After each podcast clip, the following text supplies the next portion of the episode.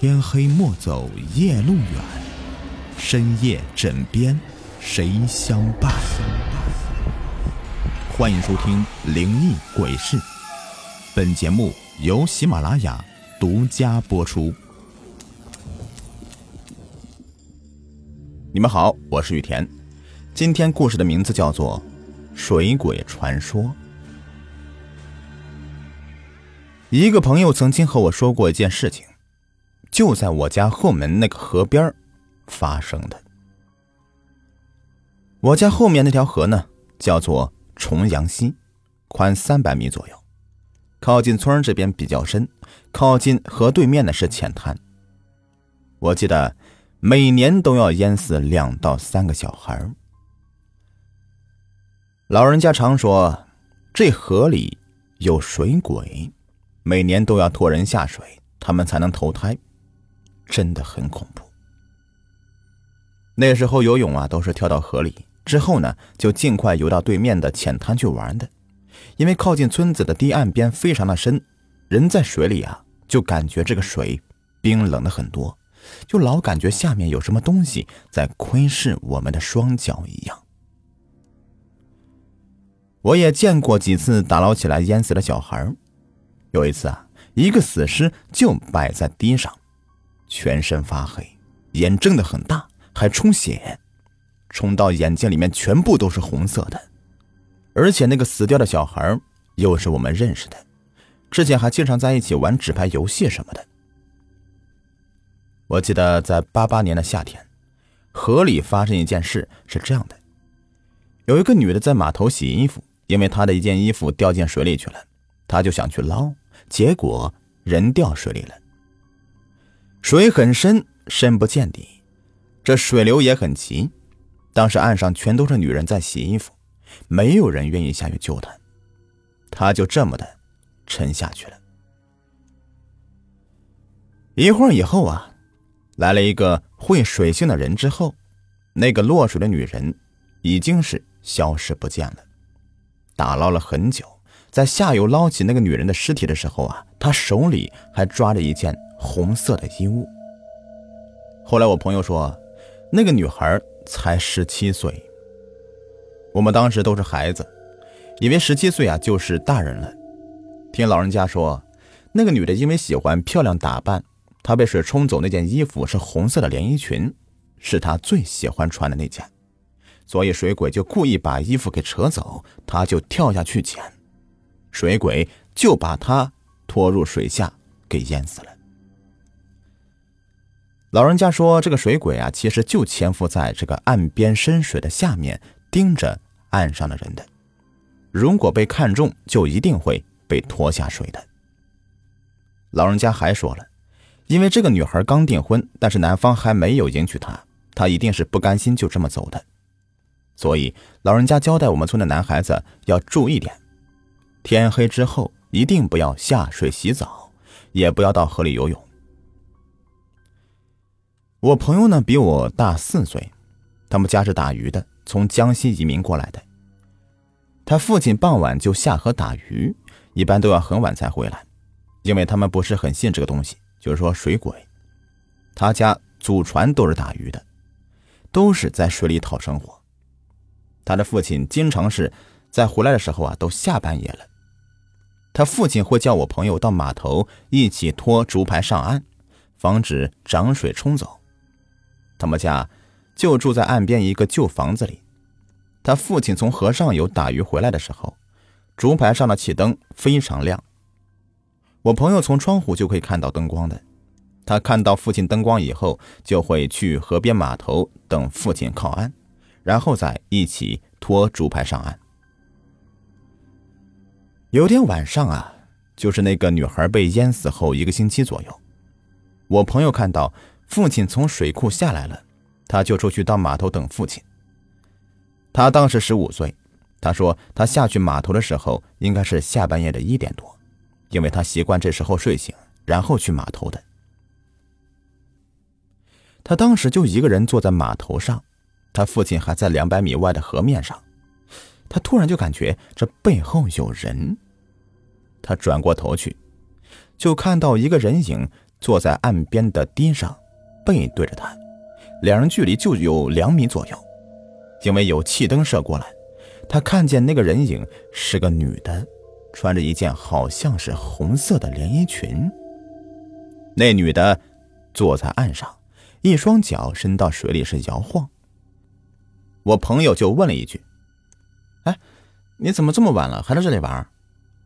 话没说完，我朋友的父亲就大声叫他：“不要说话，不要碰他。”然后他父亲从竹排上跳到水里，拼命的朝他游过来，还大喊着叫我同学快跑回家。我同学呢也忽然清醒了，他想起这个红色背影不就是淹死掉的那个女孩吗？他害怕死了，想动却动不了。这时候那个东西开始转身了，慢慢的站起来了，朝他转身，还伸手拨脸上的头发，因为那个女的头发是披住的。看不清脸，我朋友这时候啊已经瘫坐到地上了，他父亲这时候也游到岸边了，他父亲不停大骂着。这时候，那个穿红衣服的东西见到有两个人了，就转身朝河里走去，然后就跳入水里去了。我那朋友他两父子啊，竹排和鱼都不敢要了，就这么一直跑，跑回家里去了。后来没多久，我这个朋友对我说，他们一家子要回到江西去了，不在武夷山，就是兴田打鱼了。一家人来到福建差不多有二十年了，这事儿打击太大，所以他们决定离开这里。之后没多久呢，他们家就把房子也给卖了，就搬走了。我到现在也没有再见过他们。我朋友走之前呢，他还跟我说起另外一件事情。他说也是他父亲跟他说的，因为那是很多年以前的事了。他说他父亲刚来兴田的时候是住在河下游的一个河岸边上，是两条河的交界处。他们一家是住在河边一个文革时期留下来的水磨坊房子里，房子是。竹木结构的，有两层，楼下一层延伸到水面上，楼板下面都是水流，而且水很深，就是整个磨坊都建在岩石上面的，房子一半面积下面都是河水，而且房子附近都是荒地，没什么人烟。因为不要租金嘛，所以他们就住在那里，打鱼也方便。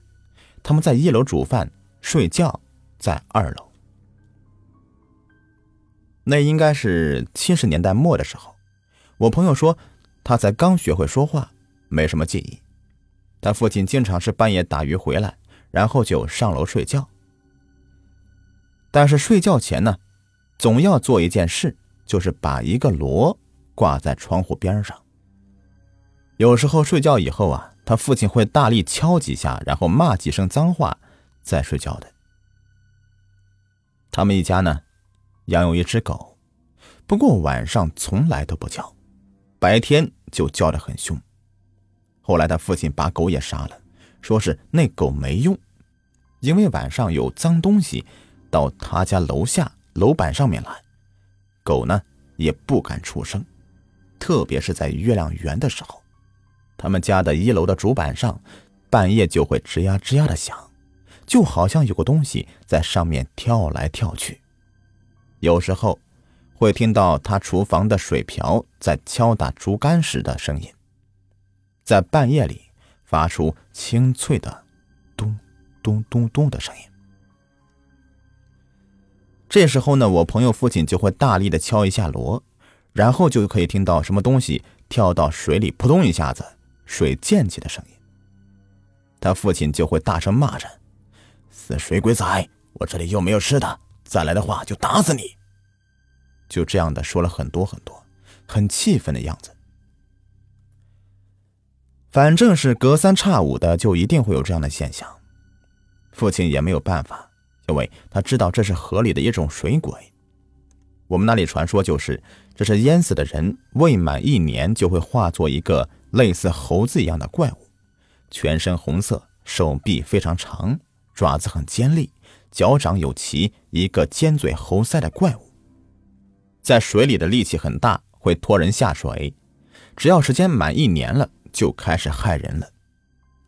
所以后来，他们才搬到上游的村庄住的，就在我家后门那个码头边上的旧房子里。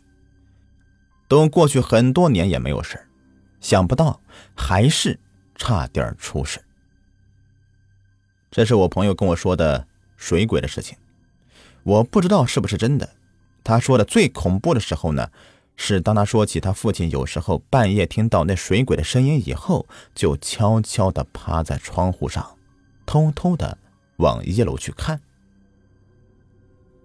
他父亲就看到一个红色皮毛的像猴子一样的东西，在月光下用爪子抚摸他家的狗。